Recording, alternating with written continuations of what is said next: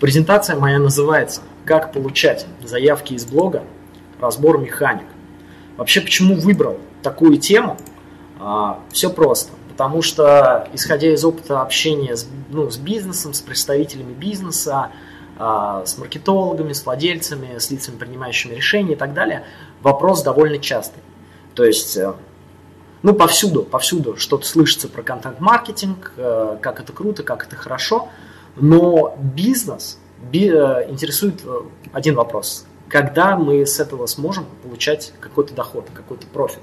Поэтому ну, сегодня решил рассказать, как вообще это делать. Разберу, разберем три основные механики, как получать или, по крайней мере, пытаться получать заявки блога, ну, с инфостатей, прям моментально. И разберем одну механику, простейшую, как подготовиться к долгосрочному, как э, подготовить почву для долгосрочного получения заявок э, с инфостатей. Вот. Почему, э, я в самом начале сказал, что получать или пытаться получать, потому что на самом деле все не так просто. И прежде чем мы начнем, вообще немножечко повторения. Дело в том, что все, что я сегодня расскажу, все эти механики, они работают только при одном условии. При условии, что ваш контент соответствует всем трем а, критериям. То есть ваш контент должен быть качественным, должен быть экспертным и должен удержив, быть удерживающим внимание. Что это значит, сейчас расскажу. Но качественным достаточно абстрактное понятие, такое обширное. Вот, поэтому, ну что можно сказать, контент должен, а, должен быть хорошо сверстан, а, контент должен быть визуально привлекательным и так далее. В принципе, качественный контент, вот этот вот пункт, он вмещает в себя следующие вот два подпункта.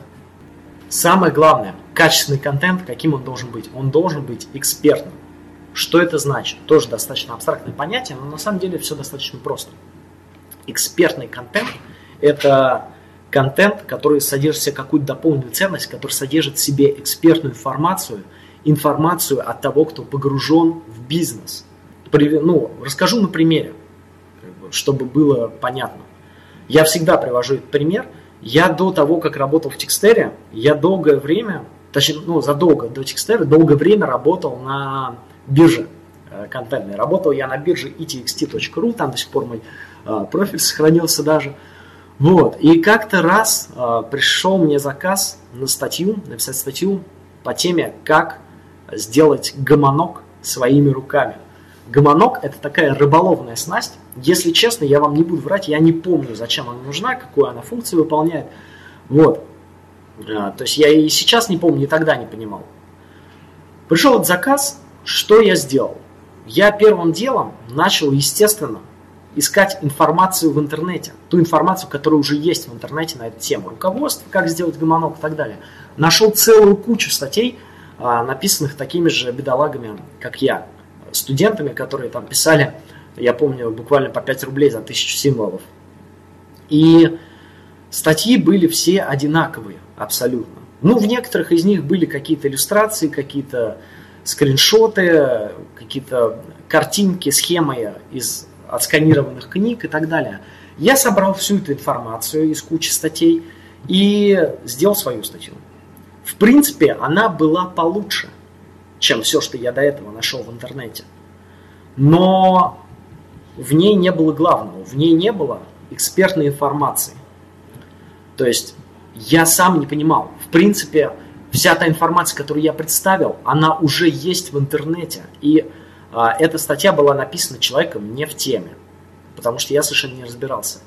Как я мог сделать эту статью экспертной? Я мог банально подойти к своему отцу, который разбирается в рыбалке.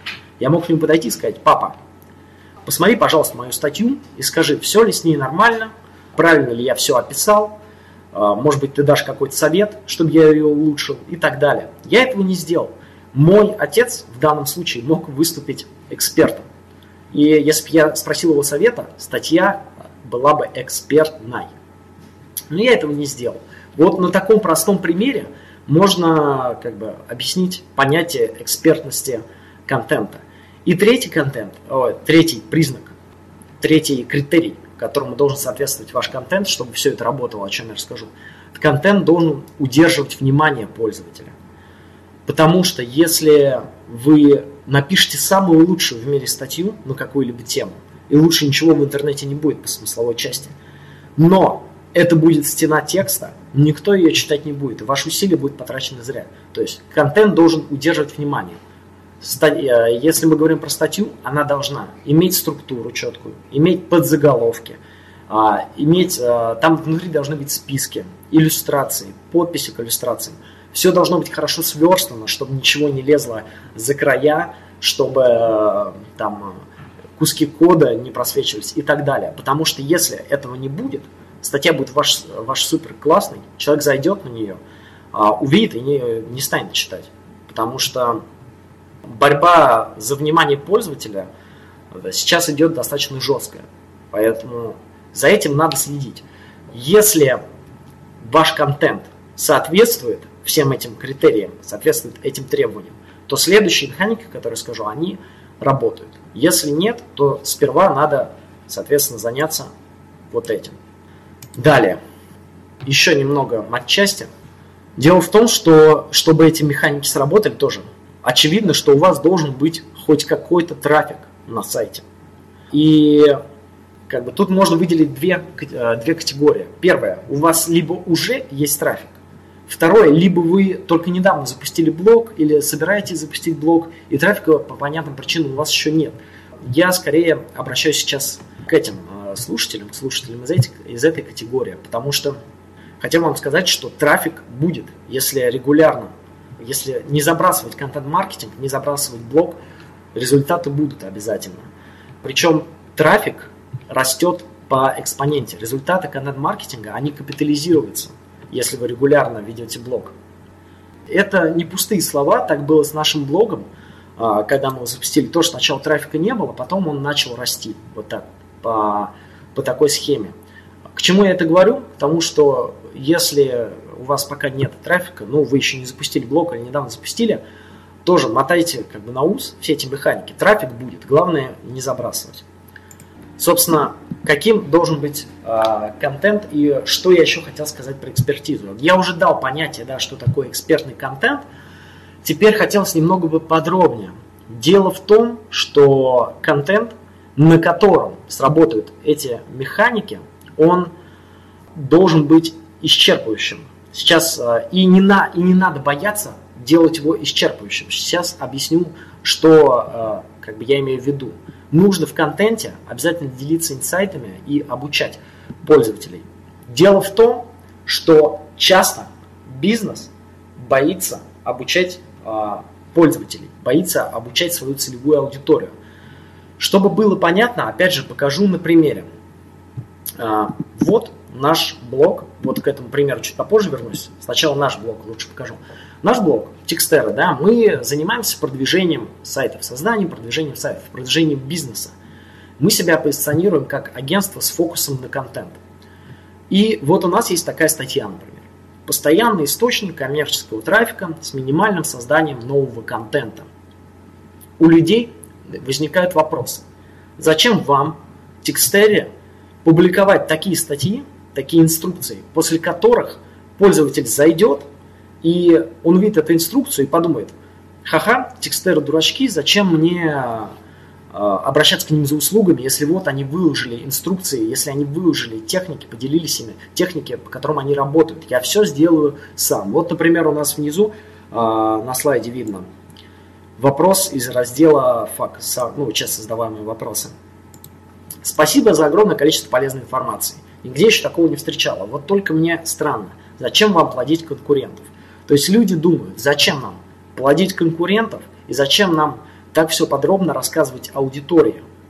Потому что потенциальные клиенты могут прийти и ну, просто воспользоваться нашими инструкциями и не стать нашими клиентами. И вот еще один канонический пример. Тинькофф журнал тоже всегда этот пример привожу, когда говорю про какую-то экспертность контента, глубину и так далее. Тинькофф журнал – это контентный проект, назовем так, а, Тинькофф банка. Если мы туда зайдем, а, ну сначала, что это вообще такое? Там очень много статей, и сквозь все статьи как бы идет одна мысль, что все статьи помогают читателям экономить деньги. Это основной посыл. А, и если мы зайдем на их сайт, эти статьи, и вот так немножечко вниз пролистаем, эти статьи объединены в категории, в подборке. Вот, например, там, э, подборка статей про семейное право. Семь статей, вот, в которых рассказывается, там, как оформить наследство, как оформить брачный договор и так далее. Там брак и деньги, как создать семью, не разориться, не разориться 4 статьи, истории про иммигрантов, там, как экономить за рубежом и так далее. И есть вот такая вот у них на главной странице интересная подборка под названием «Как нажиться на банке». Зарабатывать на кэшбэке, летать бесплатно, переводить без комиссий и так далее. И вот это вот на превьюшечке карта Тинькофф Black как бы намекает, что они будут рассказывать, как нажиться на их банке, на Тинькофф банке. Казалось бы, зачем им это делать? И, кстати, эти статьи, вот эти вот, которые там 7 статей, они реально это рассказывают. Как бы. А, действительно очень полезный контент, действительно, прочитав э, эти статьи, можно сэкономить на услугах банка, даже немного подзаработать. Вот, зачем им это делать? Причина на самом деле очень простая. Дело в том, что знание – это не равно действие. И сейчас я объясню почему. А, вот пример из нашего блога. А, сейчас расскажу небольшую историю, откуда этот скриншот, что это за статья такая. Как-то давно, не помню когда, в соцсети, э, во ВКонтакте конкретно, разгорелась дискуссия. Не помню уж точно где, не хочу врать, неважно. Разгорелась дискуссия, что может ли бизнес, сам а, бизнесмен, допустим, сам продвигать свой сайт, сам заниматься продвижением там, в соцсетях и так далее, без вмешательства агентства, а, чтобы вот не было вот этого аутсорса, чтобы все было своими силами. А, дискуссия достаточно бурная была, и в итоге все пришли к выводу, что да, может, но при условии, что бизнесу, человеку, бизнесмену дадут четкую пошаговую инструкцию, что надо делать, а, где все подробно описано. Тогда да, сможет. Мы на это посмотрели и думаем, окей, хорошая тема для статьи. И написали статью, вот откуда этот скриншот. Статья называется «65 способов 65 шагов продвижения сайта или как-то так, тоже вылетело из головы, сейчас не хочу врать. Я потом обязательно дам вам ссылку, а, когда письмо вышло после вебинара. Но посыл такой, что это как мы написали эту самую инструкцию, следуя которой бизнес может продвигать сам себя. Тут же логичный вопрос как бы возникает. Зачем нам это делать, если в наших интересах, чтобы э, ну, эти люди стали нашими клиентами, да, если грубо говорить. Мы в самом начале статьи говорим, вот, ну что ж, мы дадим вам этот список, эту инструкцию – но вы, во-первых, берете всю ответственность на себя за то, что происходит с вашим сайтом, а во-вторых, вам придется качественно выполнять работу девятерых разных специалистов. SEOшника, программиста, аналитика, дизайнера, верстальщика, контент-стратега, копирайтера, редактора, SMM-щика. То есть а, мы сразу говорим, что это на самом деле не так просто, что это достаточно сложно. И говорим, если вы уверены в своих силах, добавляем статью, статью в закладке, начинаем э, действовать. А если же есть хоть капля сомнения, то есть вы боитесь напортачить где-то, лучше ничего не трогать и отдать продвижение сайта знающим людям. И вот здесь стоит такая хитрая ссылка на наш лендинг, где мы продаем услугу комплексного продвижения в нашем агентстве. Вот. Про перелинковку тоже расскажу чуть позже. Соответственно, возвращаемся к нашим баранам. Почему не надо бояться публиковать такие инструкции? Почему, а, возвращаясь к примеру вот с этой рыболовной снастью, почему, э, если, допустим, ваша компания производит эти рыболовные снасти, не надо бояться публиковать инструкции, как их сделать собственными руками? Потому что знание не равно действию. Если человек заходит на эту статью, лично я вижу три, э, ну, с намерением воспользоваться да, теми советами, которые в этой статье. Я вижу три э, варианта развития сценария. Первый – этот человек заходит туда и сразу видит огромный список и понимает, что возможно, понимает, что возможно, он с этим не справится, что это слишком сложно, что требует много времени, что у него недостаточно компетенций и так далее. Второй вариант развития. Человек заходит, видит эту инструкцию и начинает следовать ей. Начинает и где-то на полпути или даже раньше понимает, что не справляется, что тоже слишком сложно, а, бросает это дело. И третий вариант развития – это, ну, у него все получается. У него все получается.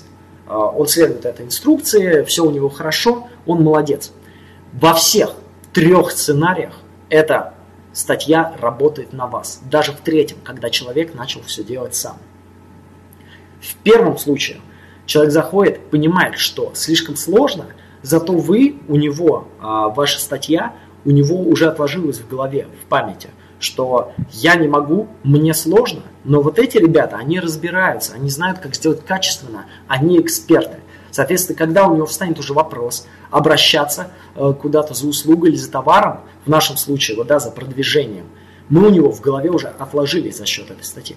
Второй вариант, то же самое человек начинает действовать, ну, в какой-то момент понимает, что не справляется, через какое-то время он к нам возвращается.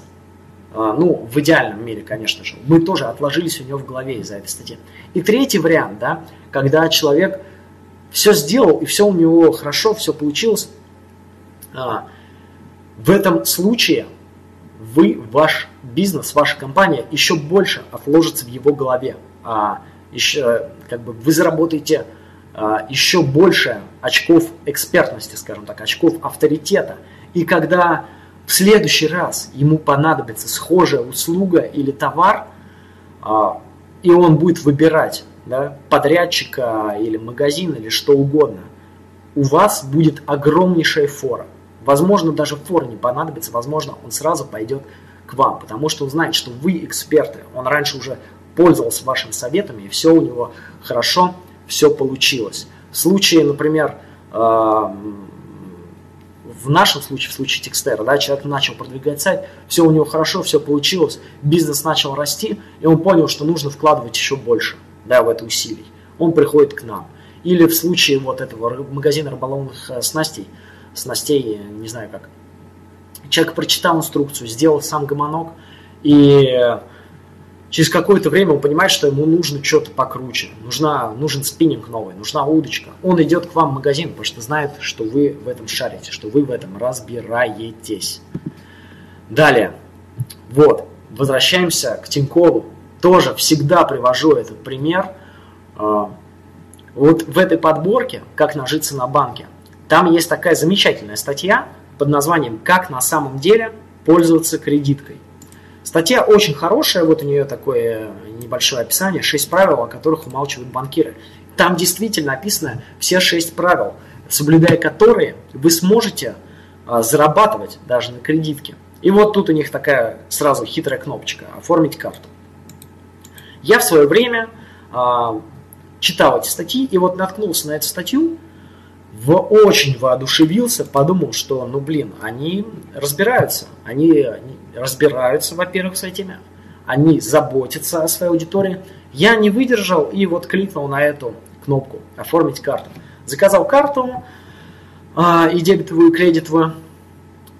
Естественно, я в течение месяца нарушил все шесть правил, которые написаны вот здесь. Просто каждое правило нарушил. И Некоторые из них и не один раз даже, а по несколько раз. И в итоге что? Как у нас подборка называется? Подборка у нас называется «Как нажиться на банке». Повторяю, знание не равно действию. Я нарушил все правила, и не я нажился на банке, а банк нажился на мне. Так что не стоит бояться, а, если будете делиться вот такими инсайтами, да, постоянный источник коммерческого трафика, если будете что-то объяснять, а, рассказывать какие-то механики, аудитория вас будет любить, вам будет от этого только легче. Вот, а, возвращаясь сюда, комар, уйди, возвращаясь сюда, а, сказал, что чуть-чуть попозже расскажу про перелинковку, да, вот у нас в этой статье «Отдать продвижение сайта знающим людям». Переходим, соответственно, к перелинковке. Зачем я вообще про это рассказываю? Я в самом начале сказал, что расскажу одну механику, которая поможет вам подготовиться к приему ну, как бы удобрить э, почву перед приемом заявок, перед э, тем, как вы будете получать заявки с блога. Это почва, это перелинковка. Если вы создаете какие-то а, статьи хорошие, какие-то руководства, в которых не боитесь обучать вашу аудиторию, то обязательно там нужно делать перелинковочку на какие-то ваши продающие страницы. Ну, грубо говоря, продающие, не очень люблю этот термин, но чтобы было понятно. Там на лендинге, на странице услуг, на разделы, на карточки товара, на что угодно. Вот, главное, главное, это делать ненавязчиво. Вот, например, наша статья «Как раскрутить канал на YouTube». Полное руководство для начинающих. Статья хорошая, подробная, а, время чтения вот 34 минуты. И опять же, возвращаясь, ну, возвращаясь назад, мы здесь рассказываем, как продвигать канал на YouTube, но мы сами этим занимаемся, да? Мы, у нас есть услуга, как поддержка продвижения канала на YouTube, но мы, тем не менее, не боимся вот этим делиться. И Человек заходит на эту статью а, и видит, вот, вступление, вступление, на-на-на-на-на-на. Он видит, что статья большая, подробная, потому что обычно, когда мы куда-то заходим, мы вот так, перед тем, как читать, листаем немножечко. И видит вот эту ссылочку с помощью видеомаркетинга. Велика вероятность того, что он кликнет на нее, что он перейдет на эту страницу. А по этой ссылке, естественно, находится наш лендинг, где мы продаем услугу комплексного видеомаркетинга. Вот. То есть это работает, перелинковка, а, она работает на то, чтобы вы в долгосрочной перспективе, да, вот, допустим, вы только начали а, создавать блог, а, и ждете, да, ну не ждете, а делаете все, чтобы у вас вот трафик пошел вверх. Этот способ, он работает в двух направлениях. Первое, когда к вам уже начинает идти трафик, он перенаправляет пользователей на ваш какой-то продающий контент, на продающей странице. И второе, а, это повышает, это ну, работает на SEO, это работает положительно на ваше поисковое продвижение, на авторитет вашего сайта в глазах поисковых систем. Как это работает? Если страница, с которой вы ставите ссылку, да, страница, а, страница донор, если она авторитетная в глазах поисковых систем, а в нашем случае это авторитетная страница, вот эта вот, как раскрутить канал на YouTube, потому что, ну, она занимает достаточно хорошие позиции, трафик на нее идет поисковый хороший. Если вы поставите ссылку на какой-то, на другую страницу, а, вы передадите часть авторитета этой страницы. Я думаю, это и так а, многие знают, но я не мог об этом не сказать. Более того, если, допустим, как в нашем случае, да, вы подбираете вот такой анкор видеомаркетинга, и ссылка в этом анкоре, в этом тексте, да, ведет на лендинг. Поисковая система будет считать, что э, страница акцептор, вот страница, э, на которую ведет отсылку, она релевантна запросу видеомаркетинг. То есть мы сразу э, убиваем двух зайцев э, этой перелинковкой. Направляем пользователей и э, ну, делаем, так, э, создаем задел для поисковых систем. Передаем авторитет. А, далее. Ну, вот еще, да, пример тоже у Тинькова, но это как бы не совсем, не совсем перелинковка. Это мы переходим уже к непосредственно к тем трем механикам, о которых я обещал рассказать, как получать заявки прямиком из блога. Ну, если у вас есть уже какой-то трафик, есть способы получить заявки здесь и сейчас, прямо с этих статей. Как это работает? Что это за способы? Первый – это призыв к действию в конце подробного руководства статьи. А, ну, сетей, call to action, призыв к действию по-русски. Если у вас есть какая-то хорошая, а, качественная, подробная статья, руководство, какая-то единица контента, на которую уже идет трафик, можно в конце или там в начале, в середине, ну лучше в конце, как подсказывает опыт, поставить вот такой призыв к действию, мол, понравилась статья, обращайтесь к нам за услугами. Но здесь пример из нашего блога, это тоже моя статья. У нас есть статья «Выбираем лучший email сервис обзор и сравнение 17 самых популярных компаний на рынке». Идет сравнение, статья очень хорошая, много раз ее ну, дорабатывали. И в конце вот такая врезочка. Интернет-агентство Текстера предоставляет услуги email-маркетинга. Хотите узнать подробности? Тогда вперед. И вот здесь ссылка на наш лендинг, где мы продаем услугу email-маркетинга. А зачем это нужно? Затем, что, опять же, а, если человек видит, что статья подробная, хорошая, экспертная, он начинает вам доверять, человек вам доверяет. И шанс того, что он перейдет по этой ссылке, а, очень велик. То есть, если он видит, что мы предоставляем такие-то услуги, он будет э, велик шанс того, что он в это поверит, в то, что вы качественно предоставляете услуги, и э, перейдет по этой ссылке. Далее, вторая механика у нас. А, вот, забыл, забыл, забыл, забыл. Чтобы вы понимали, вот это, это скриншот из Google Analytics. И э, вот это 10, это отчет по конверсиям, по достижению цели, э, заявка, ну, заполнение формы за апрель 2017 года. Только с этой статьи, только с этой статьи, без перехода по вот этой ссылке, в апреле 10 человек сконвертировались. То есть заказали консультацию, заполнили форму, а, даже не переходя по вот этой ссылке. Сколько перешло по этой ссылке и потом заказало, я, честно говоря, не считал, сейчас не буду вам врать, вот, а, ну, не собрал эти данные. Но чисто со статьи 10 штук. Далее. Второе. Всплывающие окна. А, если вы сейчас Зайдете на сайт Текстера. Давайте за вас это сделаю я. Мы сейчас зайдем на Текстеру. Немного полистаем страницы. Листаем, листаем, листаем. Так, ну ладно, что-то пока не появляется. Ладно, неважно. А, вернемся к презентации тогда. В общем, если вы зайдете, вы увидите, что у нас всплывает э, на сайте сейчас всплывающее окно, всплывает поп-ап. А, зачем это нужно делать? Дело в том, что если человек заходит на вашу статью, тоже она ему нравится, а, он начинает, грубо говоря, любить ваш контент, ваш блог, ваш сайт, велик шанс того, что такой поп-ап может сконвертировать человека. Ну, а, ну, велик шанс того, что человек кликнет по вот этой кнопки подробнее. Почему?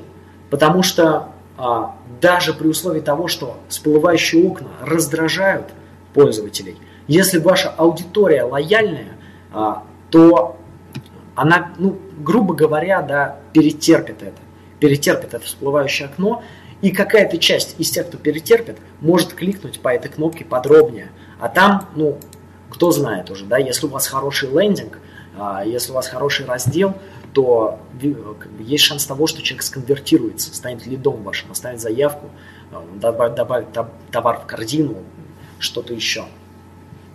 Тут как бы э, надо иметь в виду, что не надо наглеть, потому что вот этот прием, всплывающие окна, лучше его использовать, если у вас есть какая-то, да, вот я уже говорил, лояльная аудитория, которая, которой нужен ваш контент, которая который не делает вам одолжения, когда читает вашу статью. То же самое с этими призывами к действиям. Не надо наглеть, а, не надо в каждую статью вот такие призывы к действию засовывать, потому что тогда у человека будет складываться впечатление, что ему тут же пытаются что-то продать, тут же пытаются что-то втюхать. Это вызывает негатив, это может э, ну, отрицательно там, влиять на поведенческие факторы, это может вызывать негатив в соцсетях и так далее.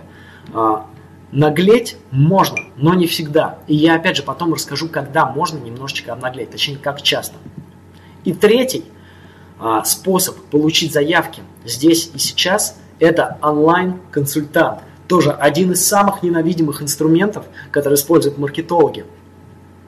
В принципе, история такая же, как со всплывающими окнами. То есть а, пользователь заходит на сайт, а, смотрит контент, листает какие-то страницы, переходит по каким-то ссылкам – и тут у него выскакивает окошечко. Здравствуйте, а, если у вас есть какие-то вопросы, обращайтесь. С помощью такого чата можно очень хорошо из блога, из статей конвертировать посетителей в лидов. Ну или хотя бы там, ну хотя бы подогревать да, холодный трафик. В нашем случае, вот, например, у нас живосайт, да, человек заходит в блог, листает блог, и у него выскакивает окно. Здравствуйте, хорошего вам дня. Если будут вопросы по нашим услугам, пишите. Многих это раздражает, но еще э, в процентном соотношении э, количество человек, которые все-таки обращаются, пишут что-то в этот сайт, гораздо больше. То есть не надо бояться внедрять э, вот такие решения. А, опять же, почему я про это говорю в контексте получения заявок со статей, с какого-то инфоконтента. Дело в том, что в некоторых онлайн-чатах, вот, например, вот в живосайте, которым мы пользуемся, можно делать очень тонкую настройку, и можно э, настраивать, чтобы на определенных страницах вот это окно появлялось с определенной текстовкой, с определенным призывом к действию. И будет очень круто, можно очень круто использовать механику, можно на каждой странице, но если у вас много, много статей в блоге, то, конечно, не подойдет, на каждой странице делать какой-то релевантный призыв к действию на каждой статье. Или, например, на каждой категории статей. Вот есть у вас, допустим, статьи про спиннинги. Человек заходит, их читает, у него выскакивает вот такое диалоговое окно – в, который, в котором консультант пишет не просто «Здравствуйте, хорошего вам дня», если будут вопросы по нашим товарам, пишите, в котором выскакивает «Здравствуйте, интересуетесь спиннингами? Давайте я вам что-нибудь подскажу». А, прямо, ну, прямо на, не на карточках товара, а прямо в блоге, прямо на статьях. Или в нашем случае у нас есть статьи про email-маркетинг. Человек заходит, начинает их читать, и мы пишем «Здравствуйте, хорошего вам дня, если будут вопросы по нашим услугам, пишите». А, это очень хороший способ сконвертировать посетителей вашего сайта. Более того, а, ну, есть исследования, да, есть мнение, что лучше, если вот это окно диалоговое будет скрыто. То есть здесь будет какая-то небольшая плашечка а, с надписью там «Мы в онлайне», пишите нам, если у вас будут вопросы. А активное окно, которое само всплывает, использовать не надо – есть такое мнение, есть такие исследования. А, и мы так сделали один раз. Мы отключили появление вот этого активного окна. У нас количество обращений в чат упало в 12 раз. У нас есть очень хороший кейс на эту тему. Тоже ссылка обязательно будет, я вам пришлю. Там все подробно написано. Люди в 12 раз меньше стали обращаться в этот чат. Соответственно, надо, ну, остается только гадать, сколько мы потеряли. Сколько мы потеряли лидов, сколько мы потому что лиды у нас идут через живосайт, сколько мы потеряли какой-то банально ну, полезной обратной связи. В общем, эффект был негативный. Поэтому тут надо смотреть, конечно, по ситуации. Я рекомендую, чтобы окно все-таки всплывало само. На там, два э, человека, которых э, это будет раздражать, придется три, которые в этот чат все-таки напишут. Ну, в идеале. Вот сейчас, например, пример пришел в голову. Вот эта вот э, статья. Выбираем э, лучший email сервис, да, обзор сравнения 17 популярных компаний.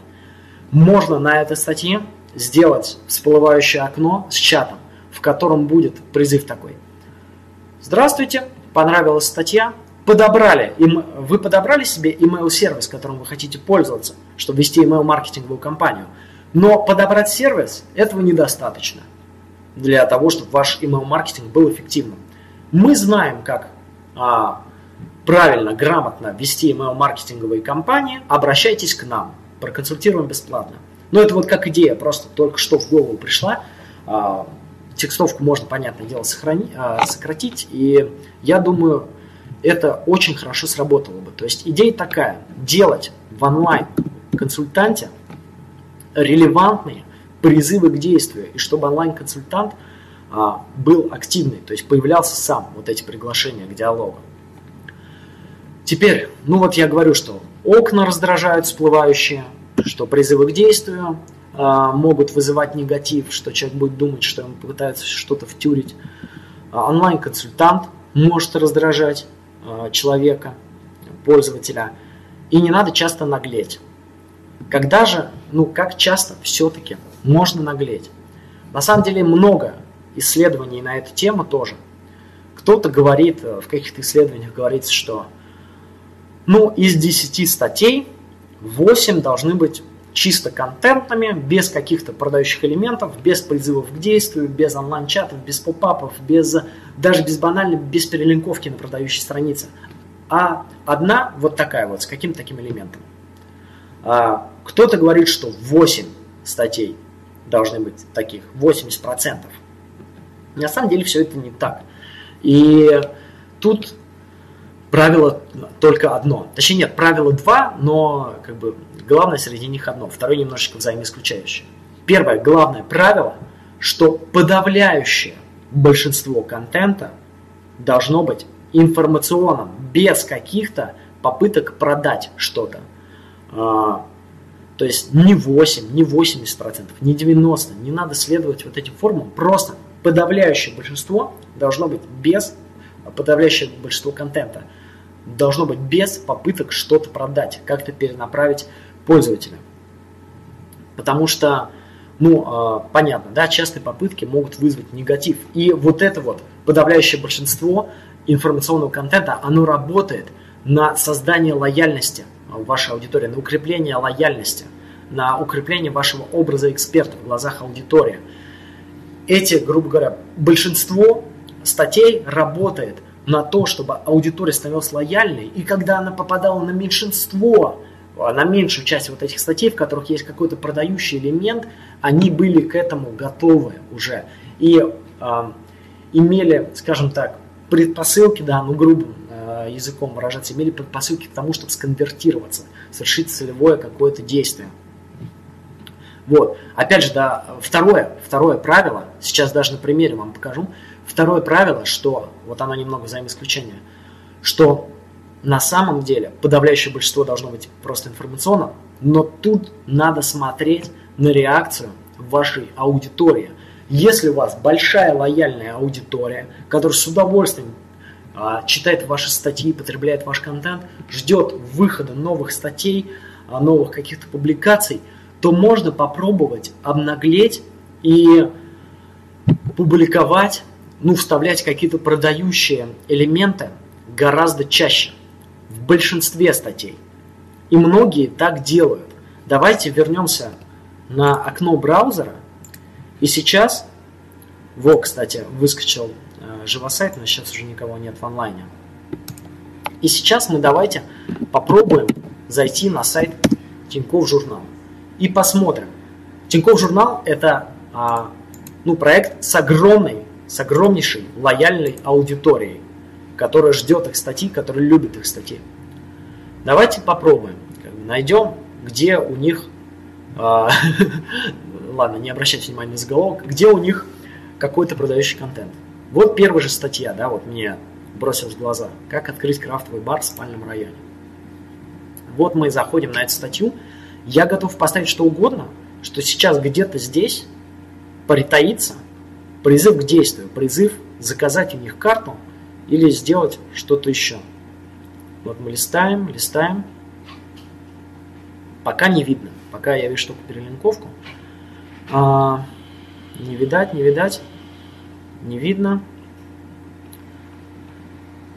Так, ну ладно, здесь только призыв а, подписаться на рассылку у нас. А, нет, стоп, вот. У нас тут есть, смотри, во, во, во, во. А, в статье рассказывается, как открыть крафтовый бар, я так понимаю. Я так понимаю, тут а, полностью расписаны расходы все, а, все затраты как бы уже в таблице внесены. И вот тут перед запуском, какие вам траты понадобятся. Онлайн-касса, 3D-сканер, оборудование и так далее. И вот тут ежемесячно, а, ну, какие траты у вас будут ежемесячные. И вот тут мы видим вот так хитренько вставлено расчетный счет в Тинькофф бизнесе. То есть статья идет, идет, идет, идет. И тут они как бы намекают, что если вы будете открывать свой бизнес, открывать свой бар или что угодно, обращайтесь к нам – у нас в месяц 990 рублей это стоит, и у нас вообще замечательные условия и так далее. То есть это может заинтересовать пользователя. Если а, зайти к ним еще на какие-то статьи, я сейчас не буду искать, но я читаю Тинькофф журнал достаточно часто, у них везде а, какие-то продающие элементы, попытки что-то продать, а, призывы к действию, там а, кнопки такие большие, заказать карту сейчас и так далее. Вернемся к презентации. Вот, если у вас, а, повторю мысль, если у вас большая, лояльная аудитория, можно обнаглеть и попытаться в каждой, практически в каждой статье, в каждой единице контента а, вставлять продающие элементы, пытаться конвертировать пользователя. А там уже смотреть на реакцию. Опять же, не смотреть на субъективное мнение кого-то, не смотреть на негатив э, в соцсетях, не смотреть там на негатив э, в комментариях, на почту и так далее. Смотреть только на статистику всегда. Если вы видите, что вы стали чаще публиковать а, какие-то продающие элементы, из количества заявок у вас выросло с этих страниц, значит все вы делаете правильно, не надо никого слушать. А теперь, вот как же все это оценивать, да? Вот, допустим, хотите вы получать заявки с блога, с каких-то статей. Как это оценить? Как оценить эффективность статьи? Тоже вопрос э, достаточно популярный, потому что бизнес не может полагаться на, на веру. Если внедряется какое-то решение, всегда нужно хотя бы предполагать, э, как оно будет эффективно и как измерить его эффективность. Дело в том, что эффективность отдельных статей, эффективность контент-маркетинга нельзя а, в большинстве случаев измерять изолированно. То есть нельзя считать по формуле возврат по инвестициям. Так можно делать, например, с контекстной рекламой. То есть мы берем, когда мы запускаем контекстную рекламу, мы берем какой-то бюджет, мы создаем компанию, настраиваем ее, создаем объявление, мы этот бюджет вливаем в эту компанию, трафик у нас идет, идут заявки, мы получаем с этих заявок там столько-то, такую прибыль, столько-то денег. В конце мы считаем, вложили столько, получили столько, столько, все просто и очень прозрачно. С контент-маркетингом такое не работает, потому что, ну представьте себе, вы заказали статью за 3000 рублей у копирайтера. Копирайтер ее написал, вы опубликовали, и через месяц вы смотрите, что вы настроили цели, и вы смотрите, что с этой статьи ни одной заявки нет, в общем-то. Можно сделать вывод ошибочный, что эта статья неэффективна, что копирайтер плохой, что что-то не так – на самом деле нет, потому что все может э, и в большинстве случаев будет развиваться по следующему сценарию. Вы опубликовали эту статью за 3000 рублей, и, допустим, человек приходит на эту статью, он ее читает, она ему нравится, приходит из поисковой системы, например, она ему нравится, он ее прочитал и закрыл ее, закрыл ваш сайт и забыл на месяц про вашу статью. Проходит месяц, человек снова ищет информацию по какой-то теме, по теме вашего бизнеса, вашего блога, ищет в поисковике, ему, а, ну, вводит запрос, ему выдается как бы а, серп, а, он приходит снова на ваш сайт, уже на новую статью какую-то хорошую, снова читает, снова закрывает. Проходит еще месяц, он снова ищет информацию, попадает в еще одну вашу статью. И в третий раз он припоминает. Я этот сайт вижу уже не первый раз. Ну, знакомый дизайн, знакомое оформление – вспоминает, точно, я уже читал здесь статьи, и они мне понравились. Он заходит на ваш блог, начинает смотреть другие статьи, ему все нравится, он думает, подпишусь-ка я на этих ребят в социальных сетях, чтобы ничего нового не пропускать. Подписывается, начинает периодически переходить по ссылкам, которые вы публикуете в соцсетях, читает ваш блог, потом он подписывается на email рассылку, потом э, начинает просто заходить на сайт. И в какой-то момент через полгода, не знаю через сколько, может быть через месяц даже, там быстро, может быть не быстро, становится вашим клиентом. А все началось с той самой первой статьи, за которую вы заплатили 3000 рублей. Именно она была вот этим триггером, спусковым крючком, который запустил этот процесс. Соответственно, нельзя измерять эффективность той или иной контент-единицы или канала в, ну, изолированно. Нужно всегда помнить про омниканальность. Если говорить простым языком, то нужно измерять вес каждого канала в покупательском путешествии. Чтобы было ну, совсем понятно, потому что, наверное, все-таки сложно немножко звучит, чтобы было понятно, вот пример, да, это график по одному из наших клиентских проектов. А, суть в чем? Это количество покупок с апреля по август, по конец августа, количество покупок, которые совершили пользователи, которые хотя бы раз, хотя бы раз переходили на сайт из email рассылки.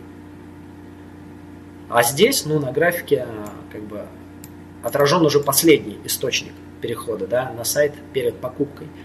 И мы видим, что, например, вот, перехода поисковых систем, да, мы видим, что в неделю с 10 июля по 16 июля у нас 50%, вот, да, я вот здесь показываю, у нас 50% э, конверсий, да, 50% покупок это пользователи, которые хотя бы раз до этого переходили из email рассылки. Не сейчас, не сейчас, то есть перешли и купили, а когда-то там неизвестно когда. Вот, то есть э, это можно настроить и для email рассылки, да, и то же самое со статьями. Нельзя оценивать э, изолированно эффект. Теперь расскажу, как же все-таки, если вот а, у вас статья какая-то популярная, на нее, на нее идет куча трафика, и вы вставили какой-то продающий элемент туда. Призыв к действию или, нет, лучше даже, знаете, так, прям форму. Идет статья и в конце форма. Понравилась статья, закажи там, мы оказываем такие-то услуги или мы продаем такие-то товары, закажите у нас их. Вот форма, заполните форму. Как пример, опять же, вернемся к моей статье, да, выбираем лучший email-сервис. Тоже вместо онлайн-консультанта можно в самом конце вставить форму. А, подобрали email-сервис, давайте мы вам разработаем там а, email-маркетинговую кампанию и проведем. Обращайтесь, консультация бесплатная и форма. Как это отследить? Как отследить эффективность такого элемента, такой статьи? Все очень просто. Нужно настроить а, цели а, в системах аналитики. Если у вас уже настроены цели, это замечательно. Если пока нет, ну, потребуются какие-то да, технические навыки, чтобы их настроить. Но вот в данном случае, в данном случае я вам сейчас расскажу, как можно с минимальным э, количеством навыков, да, с минимальными навыками настроить цели, вот допустим на эту форму, заполнение этой формы, и самостоятельно отслеживать. Механика такая. Статья подробная идет, идет, идет, и в конце форма с призывом заказать бесплатную консультацию, например. И на форме кнопка там «Отправить». Допустим, человеку нужно отправить email и телефон, и кнопка «Отправить». И вы делаете отдельную страницу, страницу благодарности, и, э, на которой написано «Спасибо за то, что оставили заявку, мы с вами свяжемся». И когда человек кликает на кнопку «Отправить», он попадает на эту страницу, на страницу благодарности. Соответственно, мы в Яндекс Метрике, в Google Analytics настраиваем цель посещения страницы. Это делается в два клика. А, цель посещения страницы, и эта страница, это вот эта вот а, страница благодарности. Вводим ссылку на эту страницу благодарности. Таким образом, вы можете оценить, посмотреть количество конверсий и понять, а, насколько эффективно призыв какой-то ну, продающий элемент в той или иной статье, насколько эффективна сама статья. Так можно сделать да, в некоторых случаях. Вот, например, тоже один из клиентских проектов. Ну, тут проценты, к сожалению, да, к сожалению, я не могу предоставлять четкие цифры, потому что, естественно, все под законом, ой, договором о неразглашении информации. Но вот это вот, вот это вот, количество покупок, совершенных прямо со статей, прямо со статей, в период с мая по сентябрь. И вот мы видим, что, допустим, в... Ой, не, не с мая, а с апреля. Мы видим, например, что в мае у нас ну, достаточно много было конверсий прямо из блога. Таким образом можно отследить эффективность отдельного продающего элемента. Поэтому, если, кто, если кому-то будет непонятно, например, как это настроить, да, всегда пишите мне на почту, я ее тоже укажу в конце перед окончанием вебинара. Или можете просто ответным письмом вот, на те письма, которые вам приходили, да, со ссылкой на трансляцию. Я вам все расскажу, покажу. Просто сейчас я физически это не успеваю, потому что это даст, ну, а, если углубляться, достаточно серьезная тема. Потянуло бы на отдельный, на отдельный вебинар. Возможно, мы его и проведем, кстати, когда-нибудь. Вот. В принципе, на этом у меня сегодня все. Всем спасибо за внимание.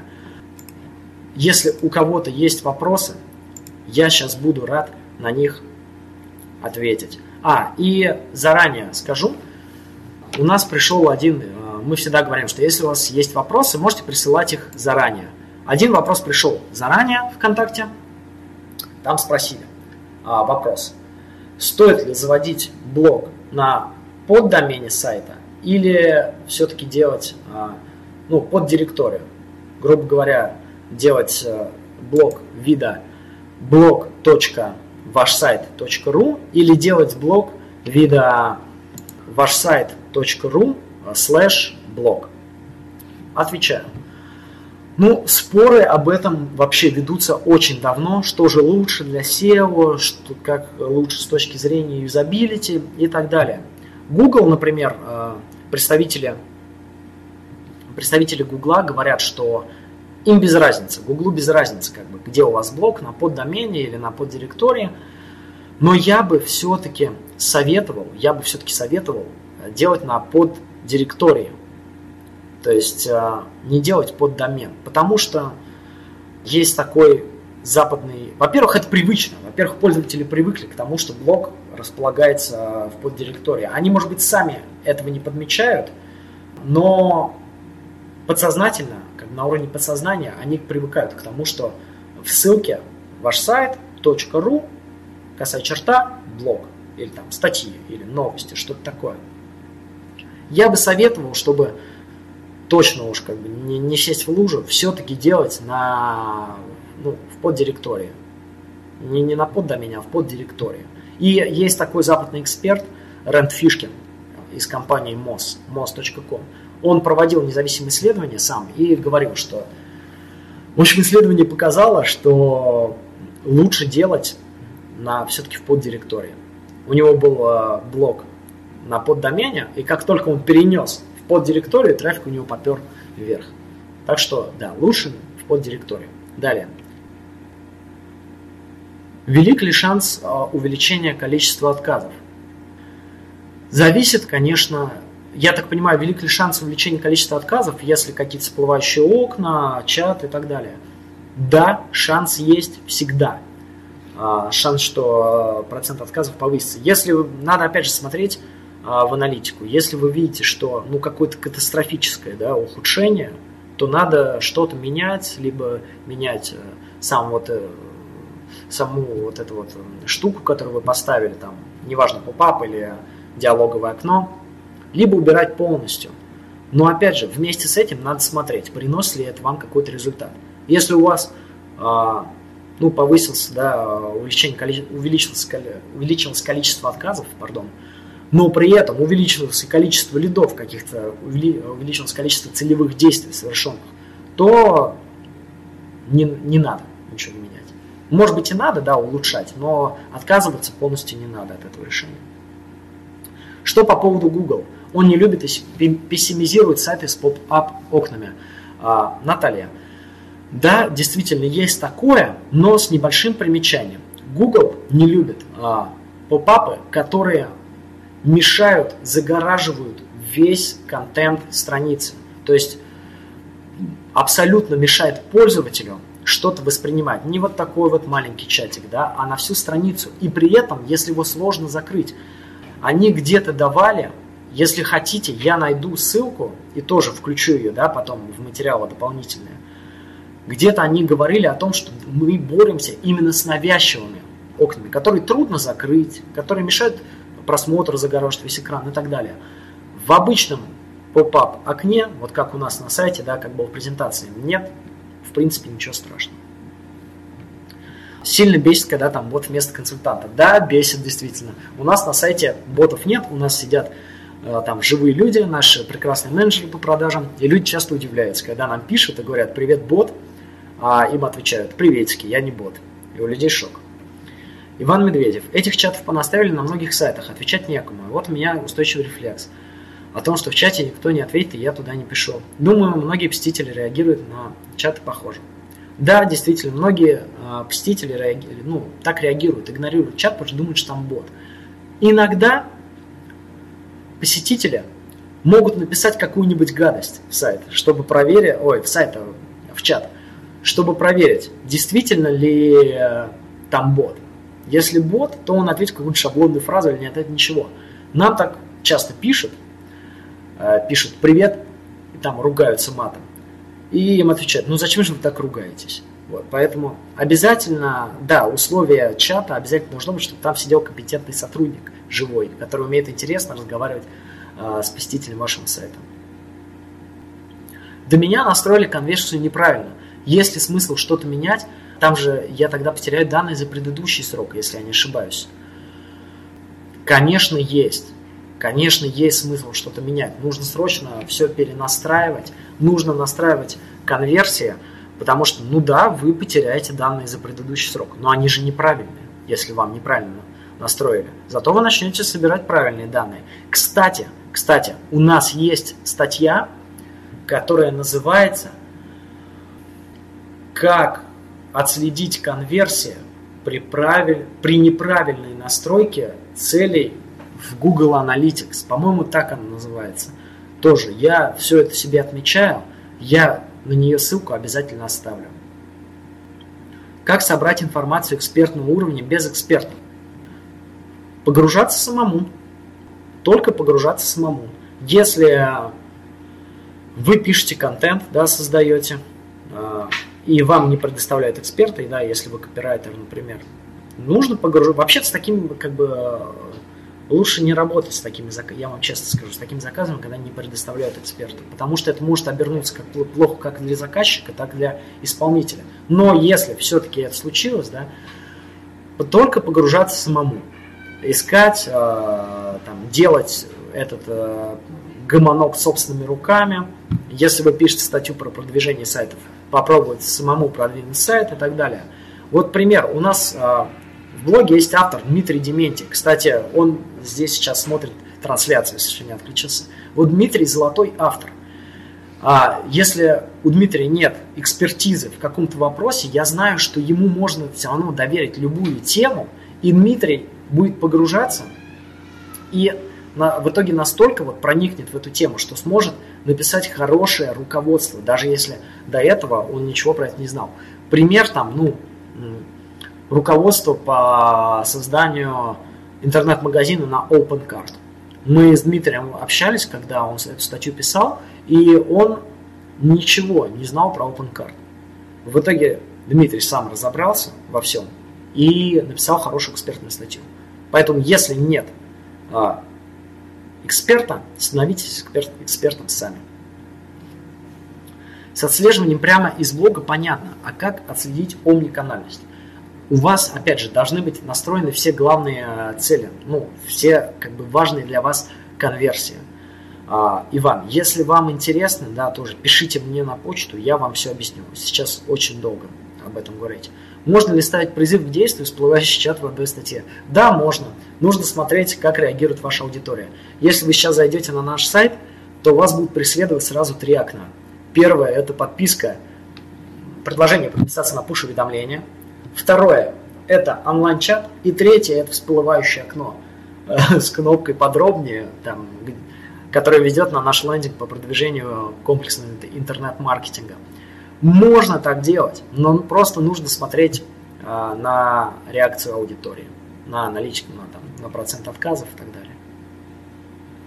Какие тематики статей можете посоветовать для статей блога э, аутсорс услуг на западный рынок? Угу. Так, ну, смотря, э, смотря каких э, услуг. Э, Наталья, если вы уточните вопрос, я буду вам очень благодарен. Я пока, если честно, не совсем э, понял вопрос. Владимир Свиридов. Вопрос можно? Переводы а, могут считаться качественным и экспертным контентом. Текстер такой не практикует, а другие агентства часто включают свой блог перевод своими комментариями. Да, переводы могут считаться качественным, экспертным, интересным контентом. Потому что, ну, не все, во-первых, не все знают английский язык. А во-вторых, в перевод всегда можно добавить что-то свое, как-то дополнить.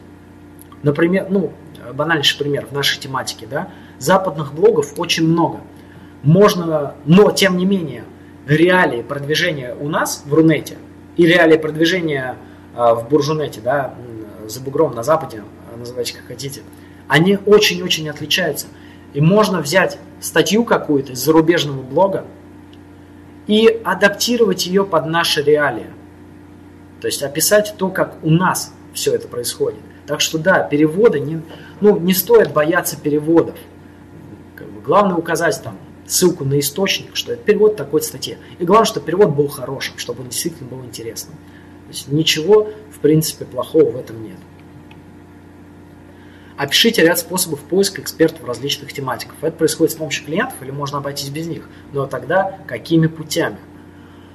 Да, с помощью клиентов. Если к вам обращаются с э, просьбой, ну, э, если у вас заявка да, от бизнеса написать э, какой-то контент, статью, требуйте эксперта от клиента, требуйте эксперта. Тут три пути. Либо вы требуете эксперта, и вам а, дают его. Второй путь. Либо вы становитесь экспертом сами. Ладно, четыре пути. Либо вы уже были экспертом в этой теме. А, и четвертый путь. Либо, ну, контент получается не экспертным. То есть пишется на основе того, что уже есть в интернете. А, позвольте еще вопрос. Стоит ли ставить на сайт Disqus или аналог? Конкуренты могут спамить туда. Заметил, что некоторые агентства отходят от этой, от этой практики. Выбирают Disqus и подобное. В Disqus очень... А... Ладно, давайте так просто сначала ответить. Да, Disqus стоит ставить. Disqus очень хорошая система, и конкуренты могут спамить туда. Да, могут, но только дальше панели модерации они не уйдут потому что в Disqus е очень-очень хорошая система автоматического определения спама. Я каждый день с этим сталкиваюсь, я каждый день а, вычищаю там 5-10 комментариев спамных. На сайте они не, не отображаются, никогда туда не попадают, но они есть. Да, спам летит, но дискос очень-очень хорошо с этим справляется. Стоимость копирайта за 1000 символов общеизвестна. А, сколько стоит экспертный контент? Ну, у каждого, у каждого э, везде по-разному. Я бы не стал называть какую-то среднюю цену по рынку, на самом деле. Стоимость копирайта за тысячу символов общеизвестна. А ну, я считаю, что копирайт, он и должен быть э, направлен на создание экспертного контента. Ну, как-то так. Не могу назвать вам сто, стоимость экспертного контента.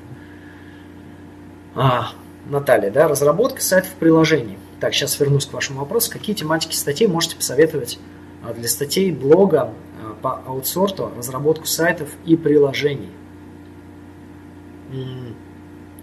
Руководство. Руководство по работе, если речь о создании сайта, руководство по работе с WordPress, а, руководство по юзабилити приложений и так далее. То есть Пишите о том, о чем, а, чем вы занимаетесь, как вы работаете. Опять же, не бойтесь делиться какими-то а, вашими приемами, техниками и так далее. Если а, вы занимаетесь аутсорсом, созданием там разработки сайтов на западный рынок, то пишите об этом. Пишите о том, как создавать сайты. И, кстати, кстати, это на самом деле достаточно хорошая ниша, а, вот эта разработка сайтов, приложений, а, потому что в Буржунете очень много блогов на эту тему, но хорошего контента там очень мало. Я, например, ну не подумайте, что я хвастаетесь, да, вот Дмитрий Дементьев пишет, Тимур, спасибо. Нет, что Дмитрий, а, у Дмитрия есть статья «Создание сайта на WordPress», полный гайд для новичков. Сколько я блогов не облазил, ну, на Западе, в Буржинете ничего подобного не видел по уровню проработанности и так далее. Для многих блогеров Текстера эксперт э, контентного маркетинга. Спасибо.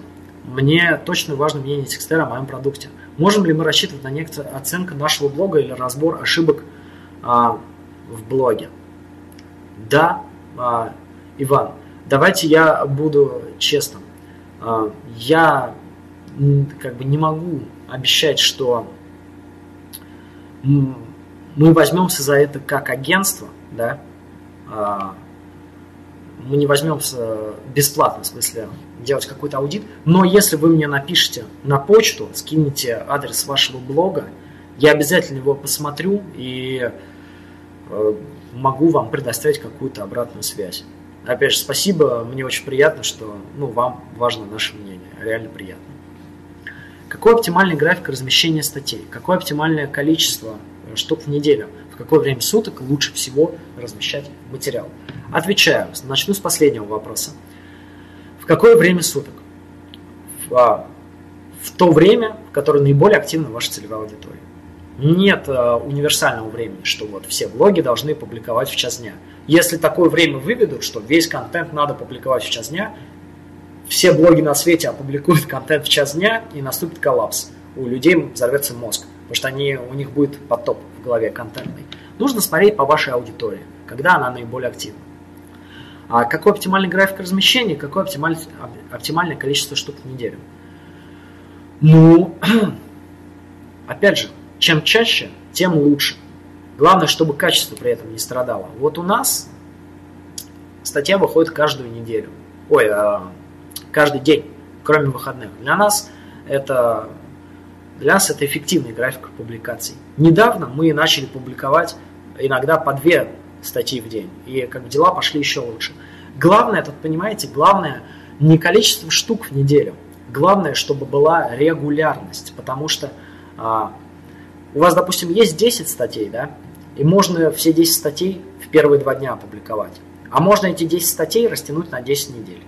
И вот этот вариант, второй, растянуть 10 статей на 10 недель, он гораздо лучше, потому что, э, во-первых, вы создаете привычку у пользователей, создаете привычку, что в такое-то время у вас выходит такая статья с такой-то периодичностью. А во-вторых, э, вы постоянно даете поисковым системам знать, что ваш сайт обновляется. А поисковики это очень-очень любят, когда они видят, что сайт обновляется, что там постоянно какие-то обновления. Отличный вебинар. Привет из Могилева. Спасибо большое, спасибо. Очень приятно слышать. А, разрешение автора на перевод текстов из Буржунета. И как показывает практика, мы переводили иногда статьи, указывали ссылку, как показывает практика, автору наоборот лестно, что его статью перевели на русский язык, опубликовали в блоге. А, конечно, ну, из этических, скажем так, соображений, да, можно спросить разрешение автора. Но я не думаю, что это что-то преступное. Взять и перевести статью, сделать качественный перевод и опубликовать себя со ссылкой на источник. Это мое мнение. А, спасибо большое, Иван. Спасибо, вам спасибо за интересный вопрос. Обязательно пишите, скидывайте ссылку на свой блог, я вам э, помогу, чем смогу. Владимир, сейчас сильный тренд на соцсети. Может лучше паблик развивать вместо блога? Ну, Опять же, нет однозначного вопроса, но, ой, однозначного ответа, но нет. А, я считаю, что блог лучше развивать, а паблик использовать как дополнительный какой-то ресурс по а, одной простой причине. Соци... А, вы, когда развиваете свой блог на своем сайте, вы постоянно набираете авторитет в глазах поисковых систем – постоянно приводите к себе какой-то новый трафик. И в, за рубежом а, есть, у зарубежных экспертов есть такое понятие, как а, owned media, присвоенная медиа. Вот ваш сайт – это ваша медиа присвоенная, а паблик – это не присвоенная. В паблике вы не можете поставить callback какой-то виджет. В паблике вы не можете поставить онлайн-чат всплывающий. В паблике вы не можете отслеживать не знаю, поведение пользователя на вашем контенте. Вы можете отслеживать э, ну, вовлеченность, охват, количество лайков, количество репостов, но поведение вы не можете отслеживать.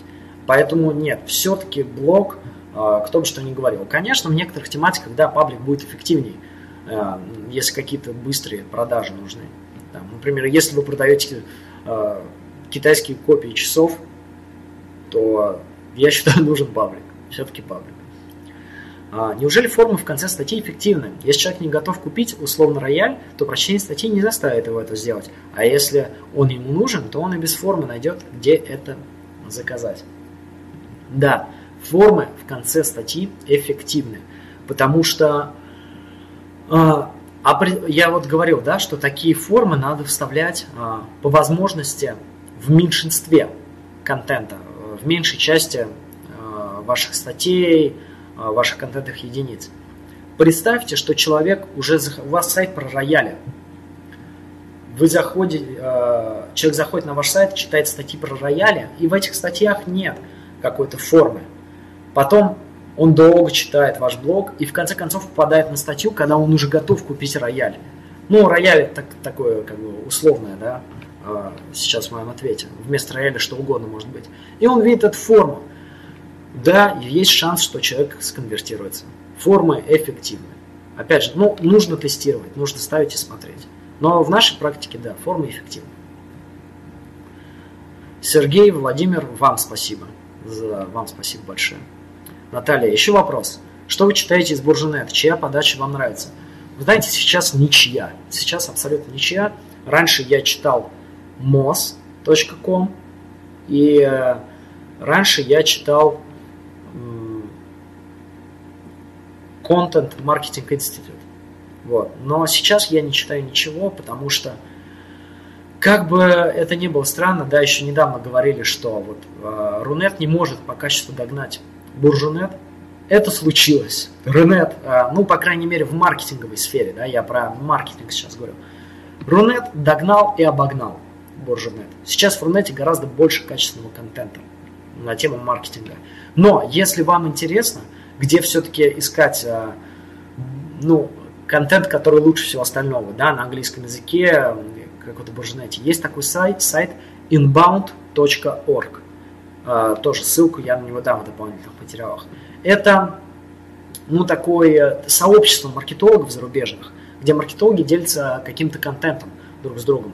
И ну, делятся не рекламным, то есть не сами себя промоутируют, потому что там за этим очень строго следят, а делятся реально полезным контентом, который они нашли где-то а, на других блогах. Очень активное сообщество, а, очень там а, активно оставляют комментарии.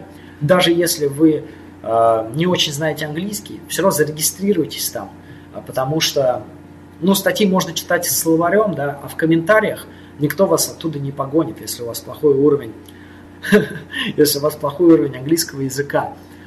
Потому что все там ребята очень дружелюбные, вам всегда помогут, подскажут. inbound.org.